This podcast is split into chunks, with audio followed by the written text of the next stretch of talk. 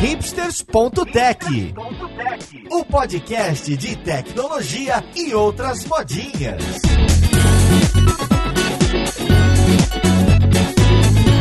Olá, caríssimo ouvinte, seja muito bem-vindo a mais um episódio do seu podcast favorito. Meu nome é Paulo Silveira, esse aqui é o hipsters.tech e hoje a gente vai falar do estado do ecossistema React em 2023. É isso mesmo, um nome poderoso para esse episódio, imitando o State of JS ou um monte de State of que tem aí para quem tá muito envolvido com as comunidades de tecnologia lá de fora. Então vamos lá, podcast, ver com quem que a gente vai conversar. Música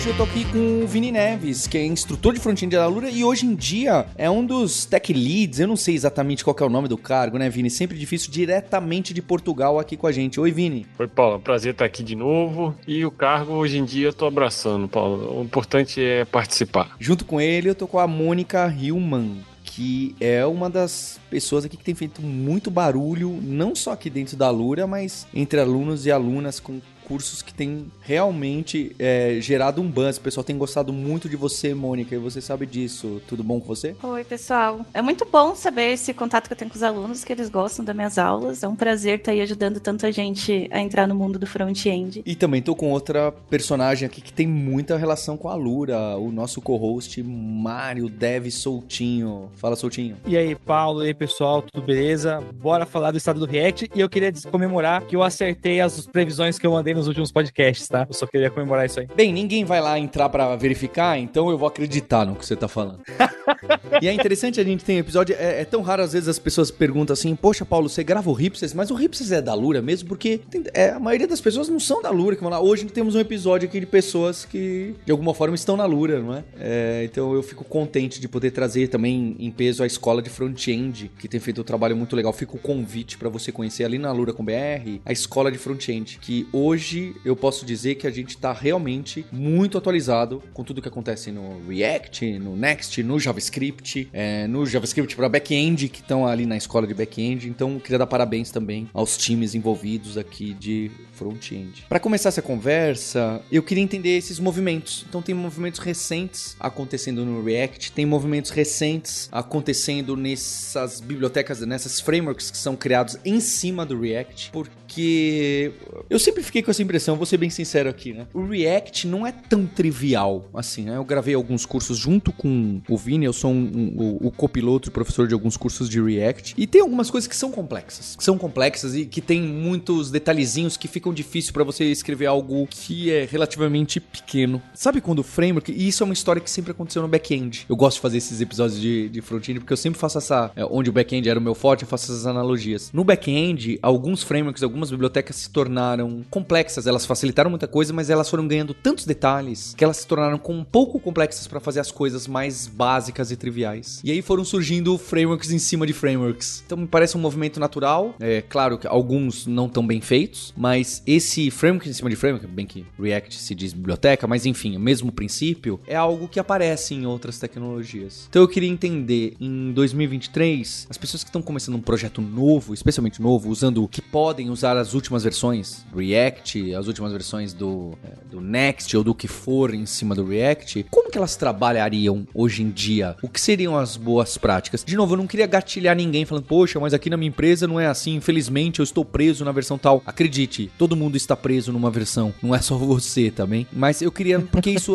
é o legal de um episódio como esse é que já dá para entender não só 2023, mas 2024, 2025, porque o que tá agora sendo, virando um padrão para projetos novos vão para os próximos anos se tornar uma realidade massiva, independente da sua versão. Então fiz aqui o meu monólogo de prólogo, queria saber o que está acontecendo, quais são os últimos acontecimentos. De cabeça aqui, tem três coisas que marcam muito. Eu acho que a primeira é que a... Assim, tudo bem que isso, isso vem acontecendo com o tempo já, mas a, a hegemonia do, do Webpack como principal bundler que a gente tinha pro ecossistema de React no geral, vem com o tempo perdendo espaço em função de melhores tecnologias que foram surgindo. Tanto que o Vite ganhou muito espaço aí no último ano. Ele tem todos os lances dele de ser super rápido e tudo mais. Tem alguns casos que você pode passar por corner cases. Mas é, várias ferramentas do ecossistema React começaram a adotar o, o Vite como ferramenta de packager, e ao mesmo tempo também aconteceu um movimento engraçado, né? Porque o próprio time do React dropou o Create React App, que era a solução de build inicial ali que você tinha para criar um projeto com React, e enfim, acabou evoluindo a solução para sugerir que, ao invés de ter um Create React App com a opinião dele de como você deveria fazer o build, eles abraçaram os frameworks da comunidade que já tem essas soluções até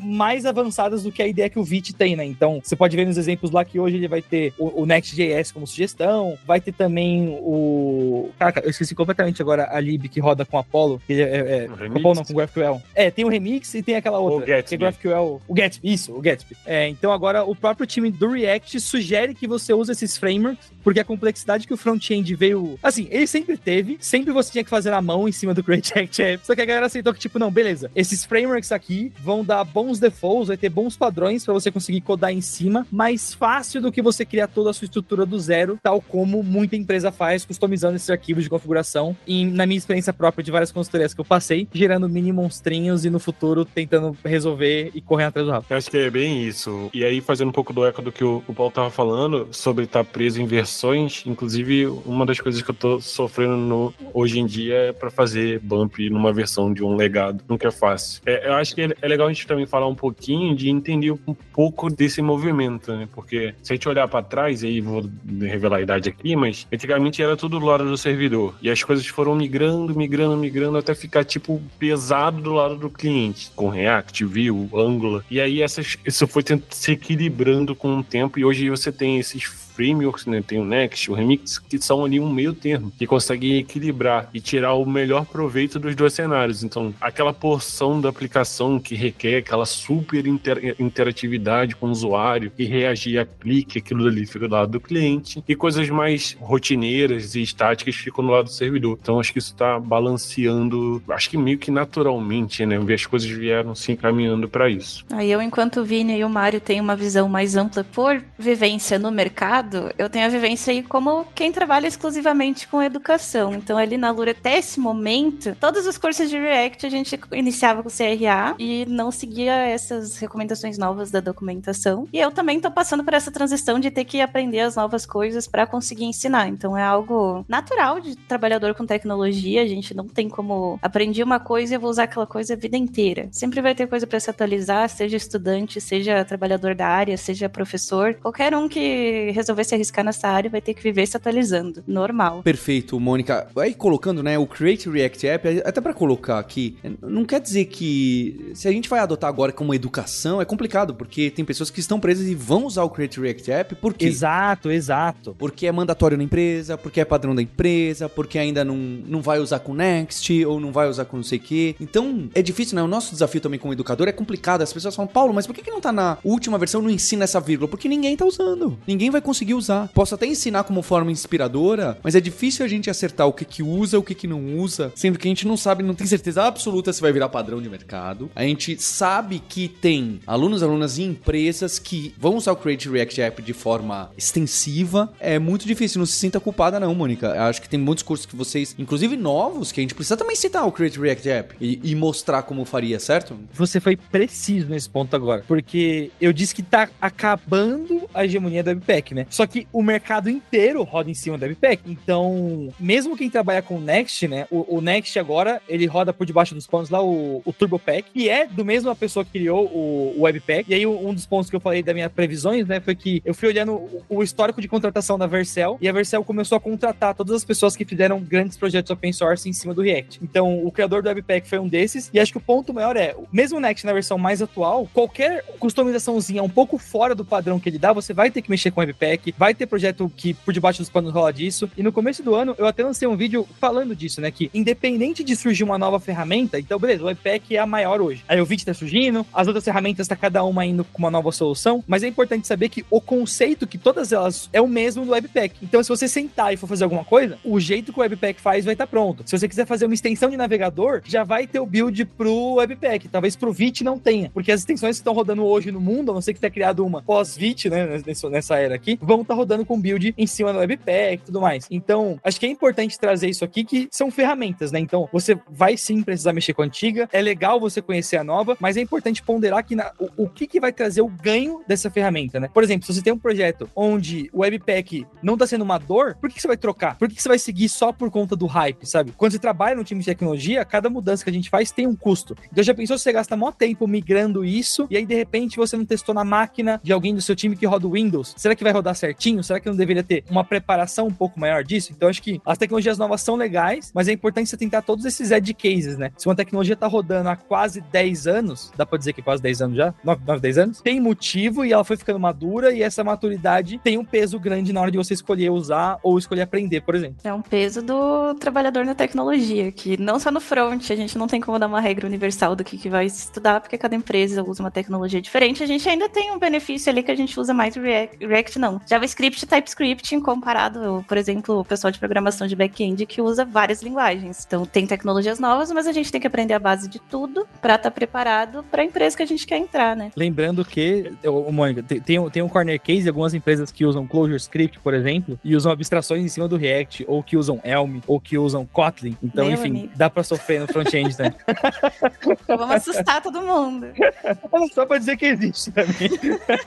dá para você passar por um caso desse aí. E vale falar também, eu, eu vejo muito, assim, a galera do Hype falando muito do VIT, e é engraçado, eu, é, a gente pode dar um spoiler aqui, né, Moni, que a gente tá trabalhando aí num, num material que justamente ejeta uma aplicação do Create React App e migra pro Vite, assim, a gente faz isso mesmo dentro do curso. Só que tem cenários, dependendo de quais libs você usa e de como tá implementado o seu código, que você sair do Create React App pro Vite vai fazer com que a sua aplicação simplesmente pare de funcionar ou que tenha comportamentos diferentes, porque a forma do Vite fazer o build e trabalhar com a sua aplicação é diferente do que o que o Create React App faz. E os mecanismos de servidor, back-end, comunicação, o que que também tem de novidade, como que as pessoas estão usando, o que que tem mudado? Acho que hoje, além da parte de build, que acho que é importante dizer que todo mundo deveria pelo menos tentar entender como funciona o processo, e a gente tem um monte de material da Lura, de vídeo que eu gravei com código fonte, vídeo no meu canal é, e, e, tudo mais. É, essa parte de servidor cada vez está mais próxima do front, Paulo. Então, se você vai mexer, por exemplo, com Next, ele tem estrutura de Lambda para você conseguir trabalhar ali na sua aplicação. Então você consegue ter uma pequena funçãozinha que vai estar tá executando sempre que chega um request. Né? Vai, tá, vai ser um handler de requisições ali. E do lado do front-end, a gente tem toda a spec nova que o React está trazendo de server components, né? Que aí começa a ir até um pouco na direção que o Vini trouxe, né? De que as coisas elas eram tudo no, no,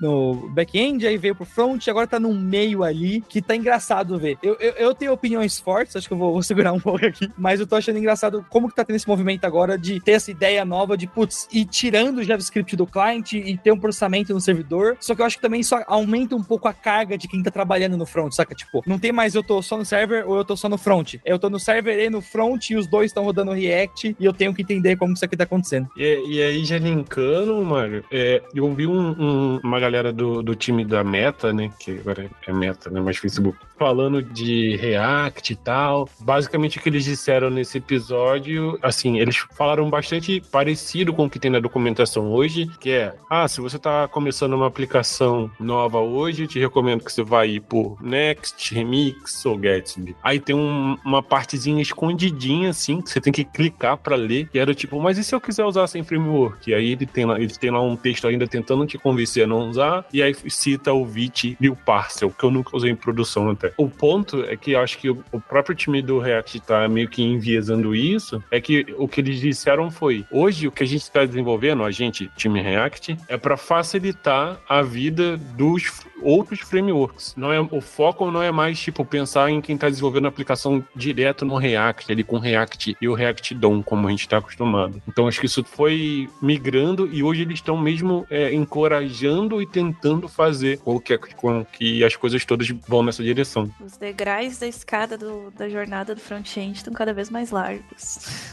Acabou a época do pintor de botão. é engraçado isso, né? A, esse ponto que a Moni trouxe, eu acho legal de falar, né? Que eu acho que hoje assim, na época do Bootstrap começava -se a se falar disso, mas acho que hoje cada vez mais cada empresa tá entendendo que, putz, é melhor eu pegar uma lib de componentes pré-pronta e botar a minha identidade visual e trabalhar a ideia de design system em cima disso aqui, do que ficar criando tudo do zero, né? Porque vai ter alguém pintando botão.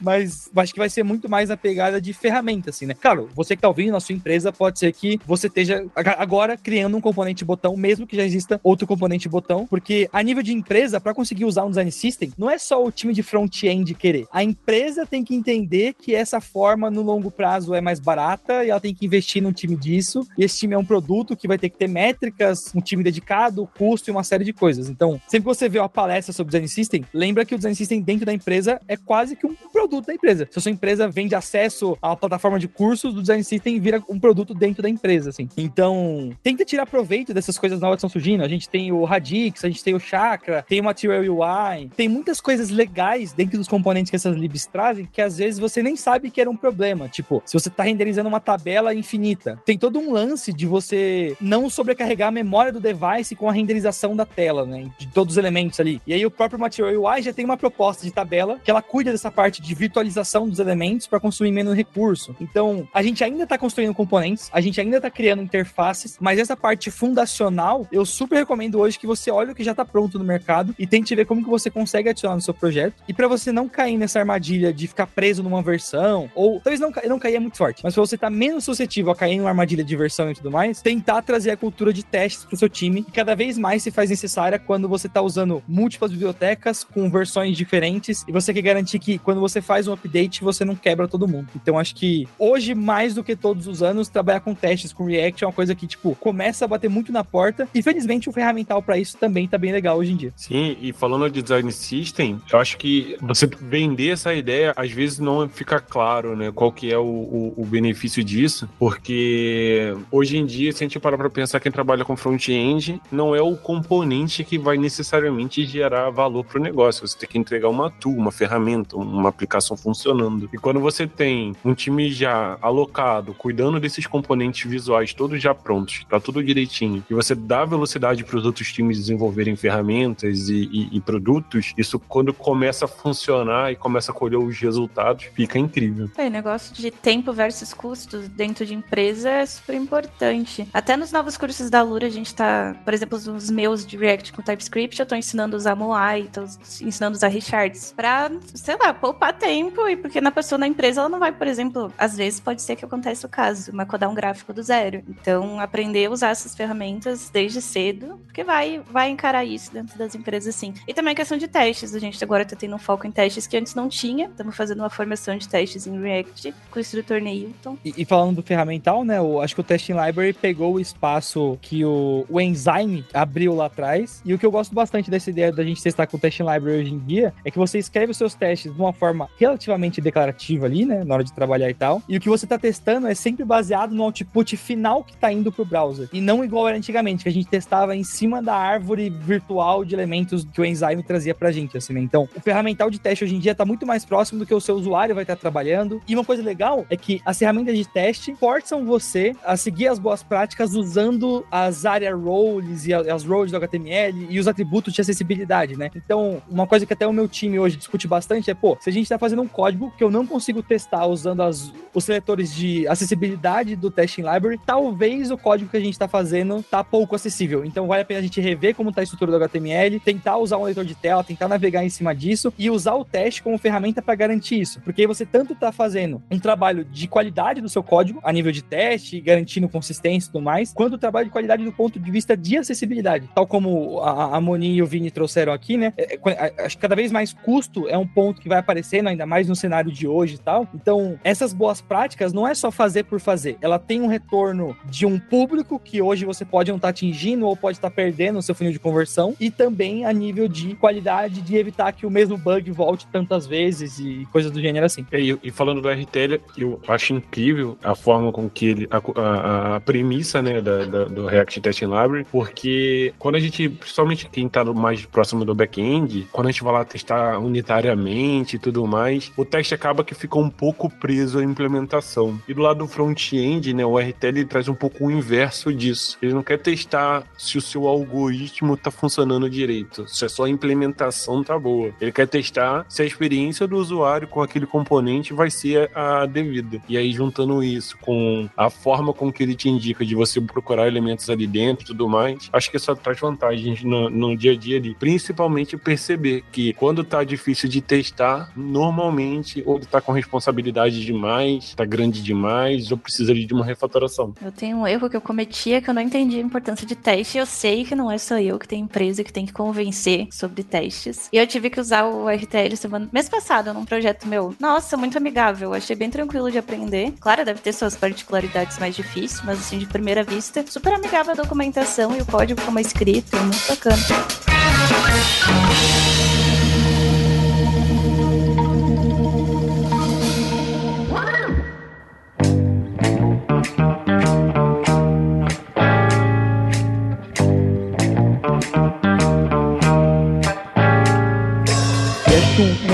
Que dá pra gente puxar também é que começaram a surgir formas mais legais de lidar com problemas de estado que, sei lá, se você falava alto, alguém que tava Redux ou alguma coisa assim. Hoje em dia a gente tem algo na comunidade de JavaScript já que tá sendo usado, que é o, o Zustand, que eu vejo que é uma lib que tá ganhando bastante popularidade de uns tempos pra cá. Como chama? Zustand. E... Nunca tinha ouvido falar. e junto com ele também meio parecido a ideia de Signals. Esse aqui é o que tá o hype mais forte do momento, assim. Se você quiser, vale a pena dar uma olhada. Num resumão, assim, pensa que a gente sempre, quando eu tava trabalhando com estado ou alguma ferramenta de gerenciamento de estado e tudo mais, sempre era uma linha de adicionar toda uma camada de código boilerplate, né? Um código padrãozinho ali, para tentar criar uma fonte única da verdade de acesso à informação e coisas do gênero assim e tudo mais. E beleza, talvez pro seu projeto que você precise ter um controle de Ctrl Z muito absurdo, faça sentido e realmente vai fundo, assim. Mas para casos onde você quer ter um gerenciamento de estado mais desacoplado e mais declarativo, essas novas formas de trabalhar estão surgindo bastante.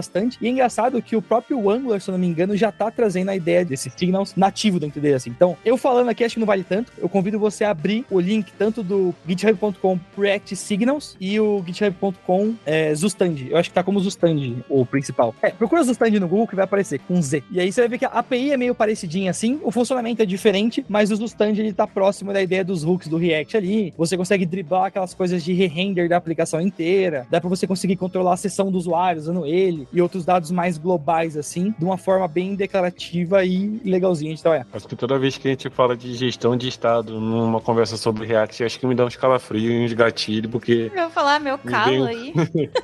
É, o, próprio React funciona por padrão, tá, gente? Eu tô falando, se você tá sentindo que você precisa de um Redux da vida, uma coisa assim, dá uma olhada nessas outras alternativas que tem hoje, porque se você tá sentindo, talvez você não precise, mas talvez uma dessas consiga resolver com menos boilerplate. Eu acho que hoje, é, principalmente para quem tá dando os primeiros passos ali no React, eu acho que entender esse mecanismo de re-render é essencial, assim, porque é, é fácil, dependendo do tamanho da aplicação, você alterar um componente que vai sair dando gatilho de re-render, dependendo da arquitetura que você tomou ou de, de como você estruturou ali o fluxo do dado na aplicação, você vai, vai fazer um monte de componentes ser renderizados sem precisar. Se você tem uma ferramenta que te ajuda a controlar isso, eu acho que pode ser é, é um bom, uma boa saída, assim, para quem tá, às vezes você tá trabalhando num projeto, não tem um, uma referência técnica para te acompanhar, é você e você, e aí se você tem esses mecanismos, eu acho que vai poder te poupar desses problemas aí de gatilhos de re-renderização dos componentes. Então, se hoje a gente vai começar um projeto novo em React e você tem todo o poder de escolher absolutamente tudo, o que que nessa stack zona pode aparecer? Inclusive, vocês podem chegar até no, no como que a gente consome o back-end, você vai ter GraphQL lá na ponta. Queria uma sugestão. Eu entendo que há alguns lugares que cabem duas ou três ferramentas no lugar, e então se a gente fosse mapear, o que que a gente tem de grandes opções que estão aparecendo? Queria que a gente fizesse um resumo. Tô criando um projeto novo. O que que eu escolho? O que que eu coloco? O que, que eu poderia. E aí pode entrar em preferência de vocês, não tem problema também. Acho que a gente pode começar com a resposta padrão, Paulo. Depende. É a primeira coisa que veio na minha cabeça. Eu acho que é interessante. A primeira coisa é você estar tá antenado e você saber quais opções você tem. Eu acho que isso vai te ajudar a entender qual que é a ferramenta que te atende. E hoje, se eu fosse criar uma aplicação, muito provavelmente eu iria de. Se eu não. Se eu tivesse um controle ali, que eu, que eu tivesse a, a ideia da dimensão dela, eu iria pro Remix, porque ele te dá já uma estruturazinha mais pronta, uma formulinha para você seguir e construir suas coisas. E se eu soubesse que ela é um pouco maior ou que ela já é certo que aquilo ali vai escalar, aí eu iria para o Next e investiria um pouco mais aí preparando as fundações é, da aplicação. E a camada de comunicação com o back-end, que eu acho que é um, um mecanismo crítico, é, vai depender de como está o lado do back-end da coisa. É, o ponto do GraphQL que eu acho que, que, o pessoal faz muito buzz em cima dele, eu acho que depende muito do caso de uso. Eu, eu vejo o GraphQL funcionando muito quando ele está na frente de um cenário que tem um milhão de microserviços é, atrás. Então é melhor você encapsular isso num GraphQL e facilitar a vida do front-end ali, ao invés de ficar fazendo mil requisições em cascata para até montar a tela que você precisa. Mas se não é esse o caso, se você tem a possibilidade ali de ter sempre um, um back-end específico para o seu front-end e a API já vai trazer o que você precisa, existem formas mais fáceis de fazer isso, principalmente se você quiser lá simplesmente pegar uma. Quando você tem um fluxo mais simples e é só isso que você vai fazer, que é pegar um dado no banco de dados e mostrar na tela, ou pegar o que está na tela e mandar no banco de dados, eu acho que o Next já tem um ecossistema aí, o próprio Remix, muito é, claro de como isso deveria funcionar. E por favor, você que está ouvindo, toma muito cuidado com tecnologias tipo que resolvem tudo. Por exemplo, o Paulo falou dessa questão de requisição, e aí o Vini pegou e me lembrou aqui também, que o React Query é uma lib que está crescendo bastante na comunidade JavaScript, nível de popularidade, assim e tal. Né? Quem usa tem seus pontos para usar, e eu não quero entrar no mérito aqui, mas toma cuidado porque quando você adiciona uma lib desse tipo no seu projeto, você está praticamente casando a empresa inteira no React. E, e, nessa estrutura, assim, né? Então, às vezes, vê se não vale a pena pro seu projeto ali, foca no React para fazer a tela, e quando você sai do handler do botão de clique para frente, tentar trabalhar o mais próximo de JavaScript puro. E aí você pode falar: ah, mas o React Query tem uma estrutura de cache. Você precisa desse cache na sua aplicação? Porque às vezes você vai estar tá trazendo uma lib que ela dificulta a entrada de uma pessoa nova no time para ter um benefício que você não está tirando vantagem e que pode trazer bug porque você não sabe necessariamente como funciona. Então acho que essa reflexão é importante de se ter assim, ainda mais que hoje em dia é, surgem essas ferramentas que vão colando tudo no framework ali, fazendo tudo parecer que é meio mágico. Então às vezes tem que ter essa linha assim, putz, eu tô num clique ou num change desse elemento aqui. Tira esse código e passa para uma função e dessa função para frente você trabalha, faz um fetch. E aí se calhar de algum pedaço da sua aplicação você precisar desse cache mais forte ou de alguma coisa, aí você vê se você não pode só botar no session storage ou alguma outra alternativa ou usar o service worker que é nativo da web. Hoje eu me preocupo muito porque, por exemplo, com o setup padrão de um projeto Next, ele já cobre quase 80% dos problemas que você vai ter de roteamento, otimização de imagem, carregamento de fonte, carregamento de script externo, de montar as páginas. Se você precisa de SEO, ele vai conseguir gerar o HTML estático e você pode customizar o header dinamicamente para cada página. Então, tem muita estrutura que vai ter. E às vezes parece que é legal usar a tecnologia mais nova porque ela tá no hype, mas ela tem um problema secundário ali que vai dificultar a contratação, vai te deixar mais lento, vai trazer bug que você não sabe. Então, pensa isso assim. Às vezes é melhor uma solução mais simples e mais previsível para 90% da aplicação, sem muita mágica, e os 10% que tá muito complicado, que tá meio estranho, aí você bota uma solução mais mágica, porque esse problema precisa disso. Tenta fugir de fazer com que o complexo seja o padrão. Acho que essa é a minha mensagem que eu dou para quem tá fazendo um projeto novo, assim. Eu dá vontade de abraçar esse comentário, mano, porque eu vejo muita gente tentando resolver o problema que ainda não tem, que cai muito nessa pegada do React Query, por exemplo, e quer fazer cache, quer otimizar performance. Como é que você sabe se você tem um problema de performance? Às vezes essa aplicação não tá nem live. Exato, exato. você tá otimizando pro localhost, tá ligado? Pois é. E aí você tá aquele negócio de. Às vezes você faz um over-engineer pra prever todos os corner cases que vai ter, camada de cache e tudo mais, e, e, o que você tá montando é um CRUD. Então vai devagar. Então, às vezes, o peso da lib que você tá instalando para resolver o problema é menor do que o custo de fazer as três requisições que você tá fazendo. Eu ando bem conservador em escolha de tecnologia por causa dos meus projetos que são do âmbito educacional. Então eu tento usar libs externos aí só quando são componentes gráficos que eu acho que a pessoa vai passar muito tempo fazendo. Mas eu gostei muito do, da pergunta em si, porque essa semana mesmo veio bastante aluno perguntar para mim sobre tomada de decisões de tecnologias que eles vão usar dentro do projeto deles, porque como eles estão estudando pelos cursos, eles se sentem meio enviesados pelo que o professor passa. Então é legal ver esse, esses outros pareceres sobre qual tecnologia usar dentro do projeto. E eu acho que vale comentar aqui que a gente fala muito sobre criar novos projetos e tudo mais. E quando a gente está trabalhando, uma das coisas que a gente menos faz no dia a dia é criar novos projetos. Exatamente. Ô, ô Vini,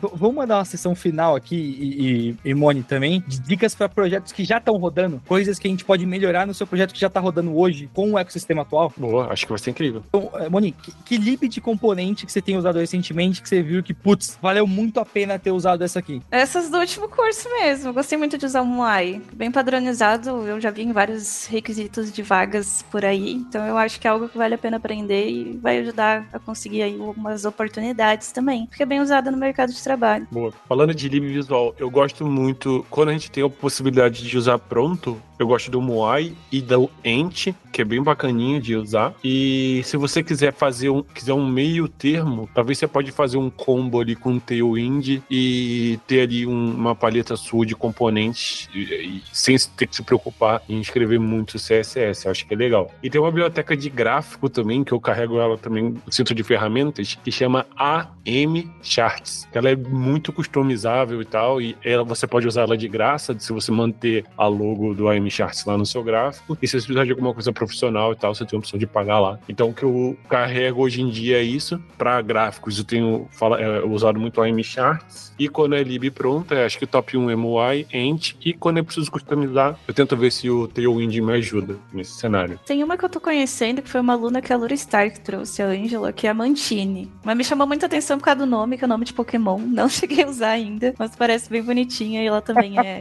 é virada pros frameworks aí do React. Bom, de UI eu vou, eu vou. Eu já citei uma antes também, né? Eu citei o Chakra e o, e o Material UI e o Radix, que eu acho que são três que eu tô mais de olho. Principalmente porque hoje em dia eu tô muito nessa filosofia das libs que elas resolvem o problema, mas elas não têm estilo. Então, tipo, é a lib que tem o componente de tabela, que ele é perfeito, mas eu posso utilizar do jeito que eu quiser, sem sofrer muito, assim. Hoje em dia, acho que é a coisa que eu mais tô atrás nos projetos que eu tô trabalhando. E acho que a minha dica que eu gostaria de passar aqui agora era para você que tá aqui ouvindo procurar ferramentas de monitoramento, tipo Sentry, Caliber, é, o próprio PageSpeed, você integrar isso no CI do seu projeto, alguma coisa assim. Por quê? Com essas ferramentas, você vai conseguir ter base para argumentar com o seu gerente e conseguir ter conversas de de verdade, onde o código está impactando o dinheiro da empresa. Então, com o Sentry, você consegue saber erros que você nem sabia que você tinha. É aquele usuário que está usando o IE11 e por algum motivo tem alguma coisa do S6 de uma libsua que não transpilou e está estourando e você não sabe. E com essas ferramentas tipo Sentry para monitoramento de erro, você consegue capturar isso, formatar. Você vai ser obrigado a aprender um pouco melhor sobre error handling no JavaScript. Então, vai te somar essa habilidade técnica e no final você consegue ter um impacto no negócio que é bem bacana também e conseguir ter um, uma métrica de estabilidade, né? De, putz, quando a gente botou o Sentry, a gente tinha mil erros por dia. E aí a meta é ter 10 erros por dia. E aí cada otimização que você faz vai diminuindo isso. E você pode olhar outras métricas da empresa que são impactadas por isso. Então, às vezes você aumenta a conversão, você aumenta a venda, você aumenta a taxa de usuários que estão descendo no funil de conversão. Então, tem bastante coisa que tem impacto. Não necessariamente é uma lib nova, é só uma técnica que você está aplicando que é monitorar os erros do seu projeto. Assim. E nesse tópico de monitoramento, Mário, foi legal você falar que recentemente recentemente, acho que foi mês passado, eu acho, teve uma aplicação legada lá que a gente atualizou a versão do Node e a aplicação funcionava, tava tudo bem, assim. Só que por a gente ter toda a métrica configurada, né, todo o monitoramento e ter a alarmística da coisa, ou seja, quando a taxa de erro sobe muito, a gente recebe umas mensagens lá no Slack falando: olha, dá uma atenção aqui nessa ferramenta que tem alguma coisa errada. E aí, analisando isso, dado que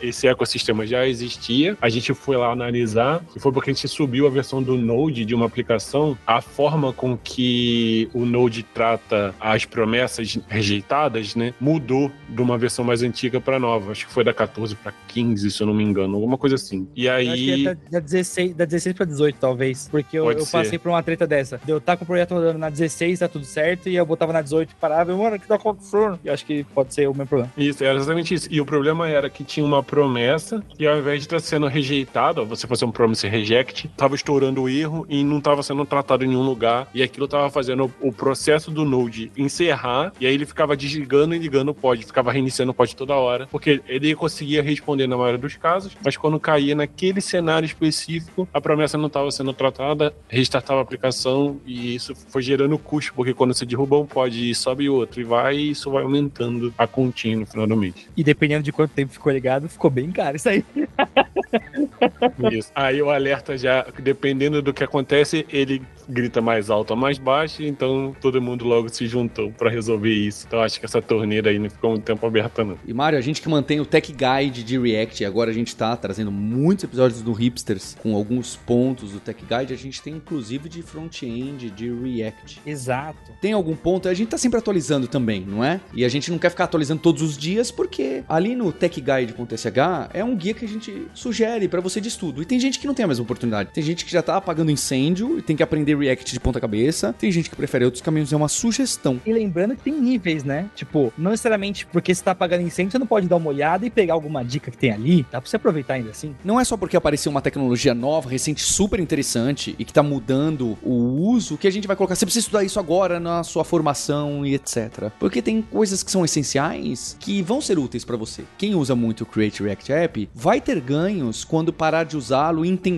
o que, que acontecia por trás. Então a gente não quer ficar mexendo toda hora com a última versão, com o último frameworkzinho que tá bombando, ou até com o frameworkzão que bombou geral e tem muita gente usando. Ali no techguide.sh a gente tá dando um caminho mesmo para você ter conhecimento sólido, não necessariamente saber as últimas siglas que estão pedindo muito no mercado, que é óbvio que precisa ter um balanço entre os dois. Se a gente fosse olhar para 2023, 2024, o que, que a gente colocaria ali no Tech Guide que chamaria atenção? Olha, então fique atento para cá, ou olha, precisa sim aprender um Next ou alguma outra coisa também um pouco mais cedo. O que, que a gente poderia trazer de pequenas mudanças? Eu acho que vale a pena falar, Paulo, que o fato do a, a recomendação da documentação oficial do React ter mudado não vai ser pegar e simplesmente, ok, então daqui para trás joga toda fora que você sabia e vai aprender outra coisa, vai aprender Next. Acho que vale a pena ter uma, um pouco de calma nesse sentido, porque tudo que você aprendeu de React até agora, seja com Create React App, ou direto com Next, ou com Vite, é um conhecimento que você consegue portar de um lado para o outro. Então, apesar de, ok, a recomendação para novas aplicações agora mudou, e os outros anos todos de criação de React para trás, isso ninguém vai sair mudando e injetando a aplicação hum, de uma hora para outra simplesmente porque sim. Então, dá, dá, ainda temos tempos de parar, respirar e continuar seguindo o, o plano de se aprofundar, né? Aprender ali a base e depois ir mergulhando mais para baixo ali da área de baixo do T. É, e o caminho de React do Tech Guide explica bem a base. Pelo menos até o nível 2, eu acho que são coisas que vão usar independente do framework que escolher. Tem até questões de JavaScript, teste, biblioteca de design system que a gente comentou. Talvez no nível 3 aí vai aparecer mais esses outros frameworks que fala na, na documentação, porque lá só consta o Next. Mas basicamente, né, o que a gente aprende antes nunca vai embora e a gente sempre vai usar e que vai ajudar na carreira. Sempre a base, até ali eu sempre falo de estudar HTML e CSS bem, porque independente de onde tu estiver no front, tu vai estar tá aí codando seus botões e E eu convido você também para olhar o código do, do Tech Guide. E teve até uma live que saiu no meu canal sobre acessibilidade, que uma pessoa fez uns PRs lá. Então, é, se você tem alguma sugestão, se tem alguma prática que você recomenda em cima lá, tamo junto, tô sempre de olho nos, nos pull requests lá. E a gente falou de GraphQL aqui, não falou tanto, mas lá foi um caso super legal de GraphQL, por exemplo, onde a gente fez uma estrutura para indexar mais de mil arquivos e montar um grafo que super facilita na hora da gente construir o front-end usando Next.js e TypeScript. E a gente está deixando aqui o link pro T do Tech Guide de React. A gente está deixando o link para outros podcasts relacionados e para a formação de React, que inclusive o Vini, um dos instrutores, a Moni também está nas formações de front-end, que eu tenho certeza que você vai gostar muito. A gente evoluiu muito no front-end, não só a comunidade, mas a Alura. E eu queria deixar esse convite para você conhecer o, o nosso trabalho, que tanto preza. É, é, interessante, é parecido com essa discussão. A gente preza o que, que há de mais moderno e o que, que acontece no mercado, mas também sem nunca esquecer o que, que acontece por trás. Por que, que isso aqui funcionou, não é? Para que não vire aquele mecanismo de código. Opa, faz assim que funciona. Porque não sei, mas da última vez eu fiz assim e deu certo, viu? Que é interessante até nos primeiros momentos que a gente tá com uma ferramenta, com um stack, mas depois de algum tempo, a gente aqui como professores e professoras, a gente quer que você tenha o espírito crítico de analisar qual é o problema, a explicação e, e, e para que uh, os erros que a gente já cometeu antes não sejam uh, simplesmente evitados porque, ah, eu acho que, né, que a gente tem um pouco mais de conhecimento, aprofundamento técnico, que algumas pessoas chamam de acadêmico, no bom sentido. Então eu queria agradecer aqui o Vini, o Mário e a Mônica, e agradecer você pela audiência, pelo download, e a gente se vê na próxima terça-feira. Hipsters, abraços, tchau! Se você realmente gosta de entender o que está por trás da tecnologia, o que está por trás dos fenômenos que a gente estuda, você realmente deve fazer parte do Alura Verso. Então, vem fazer parte dessa comunidade de nerds, hipsters e devs que tem paixão por tecnologia. Para unir essa comunidade, eu mantenho uma newsletter que eu escrevo toda semana lá em alura.com.br barra imersão, totalmente gratuita, e eu trago diversas reflexões sobre esse mercado de trabalho, sobre o profissional em ter essa questão de especialização versus generalização, que a gente trata também muito na Alura, nos podcasts e todo o universo que a Alura está por trás e está construindo de conteúdo gratuito para a comunidade de tecnologia. Vai lá se inscrever em alura.com.br barra imersão. Estou esperando você. Este podcast foi produzido pela Alura, Mergulhe em Tecnologia, e Faculdade FIAP, Let's Rock the Future. Edição e sonorização, Radiofobia Podcast e Multimídia.